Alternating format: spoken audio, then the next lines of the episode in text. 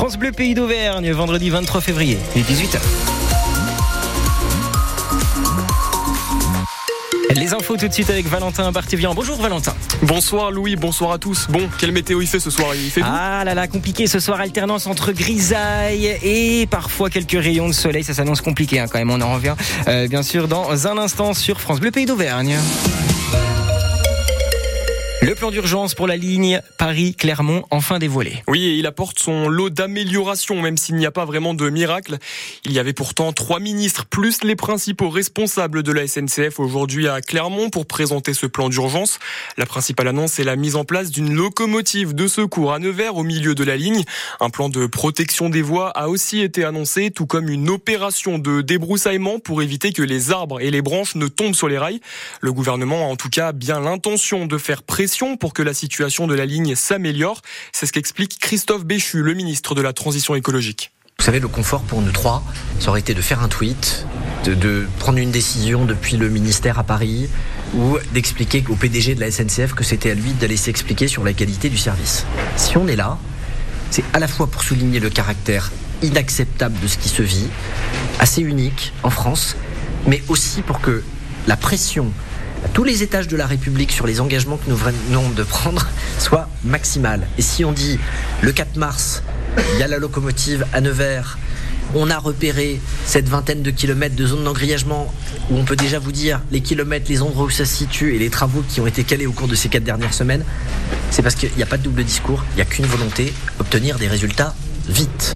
Christophe Béchu, le ministre de la Transition écologique au micro d'Emmanuel Moreau. Retrouvez toutes les précisions à propos de ce plan d'urgence sur notre site internet francebleu.fr. Et puis à noter encore des retards cet après-midi, 1h50 et 50 minutes pour deux trains au départ de Paris. Le salon de l'agriculture ouvre ses portes demain et les agriculteurs auvergnats espèrent bien de nouvelles annonces. Oui, c'est notamment le cas des agriculteurs de l'Allier dont plusieurs se rendront au salon à Paris. Même s'ils n'iront pas perturber son bon déroulement avec des opérations coup de poing, ils redoutent que l'agriculture soit mise sur un piédestal uniquement pendant l'événement et qu'après il n'y ait plus rien. Christophe Jardou est président de la FNSEA de l'Allier. L'idée euh, n'est pas d'aller perturber euh, le salon, par contre d'affirmer fortement nos positions en tant qu'agriculteurs. Et il est hors de question que le monde politique euh, fasse comme d'habitude des belles petites phrases où allez les gars, on est avec vous, je vous touche un coup cœur, on touche le cul des vaches, puis derrière on oublie tout. Non, nous, on veut vraiment que derrière, il y ait du travail de fait. Et peu importe la majorité, et même dans l'opposition, faut arrêter avec les petites phrases, arrêter avec la parole politique. C'est la période, voilà, faut aller faire les photos là-bas parce que c'est bien pour le grand public. Bon, on n'est pas dupe hein, de tout ça, mais le folklore, ça suffit.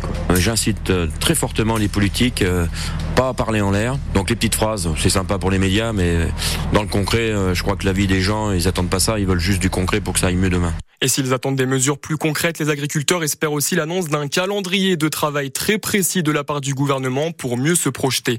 Et pour tenter de répondre à la colère des agriculteurs, le chef de l'État a souhaité justement organiser un grand débat demain matin, un débat auquel ne se rendra pas le président de la FNSEA, Arnaud Rousseau, qui a annoncé cet après-midi qu'aucun représentant du syndicat n'y participera.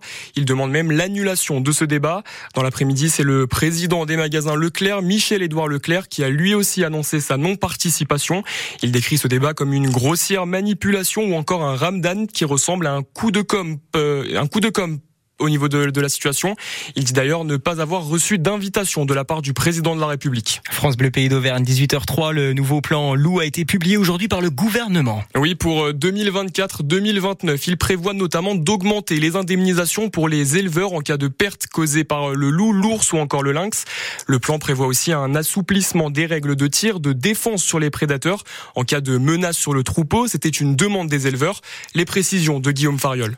Les louvetiers professionnels assermentés et formés seront désormais équipés d'armes à vision nocturne. En cas d'attaque, plus d'obligation d'éclairer les loups avant de tirer. La règle, en revanche, s'appliquera toujours aux éleveurs privés de telles armes, mais ils pourront recourir à du matériel pour voir et uniquement voir dans la nuit. Le nombre de tireurs pour ces tirs de défense du bétail est rehaussé. Non plus un seul, mais deux, voire trois selon la situation locale. Ces autorisations de tir sont d'ailleurs étendues aux élevages bovins et équins sans système de protection protection type chien patou ou barrières électriques. Colère des ONG environnementales, mais le ministère de l'Agriculture assume l'assouplissement. Il insiste sur la hausse du nombre de loups en France, 430 en 2018, 1100 aujourd'hui.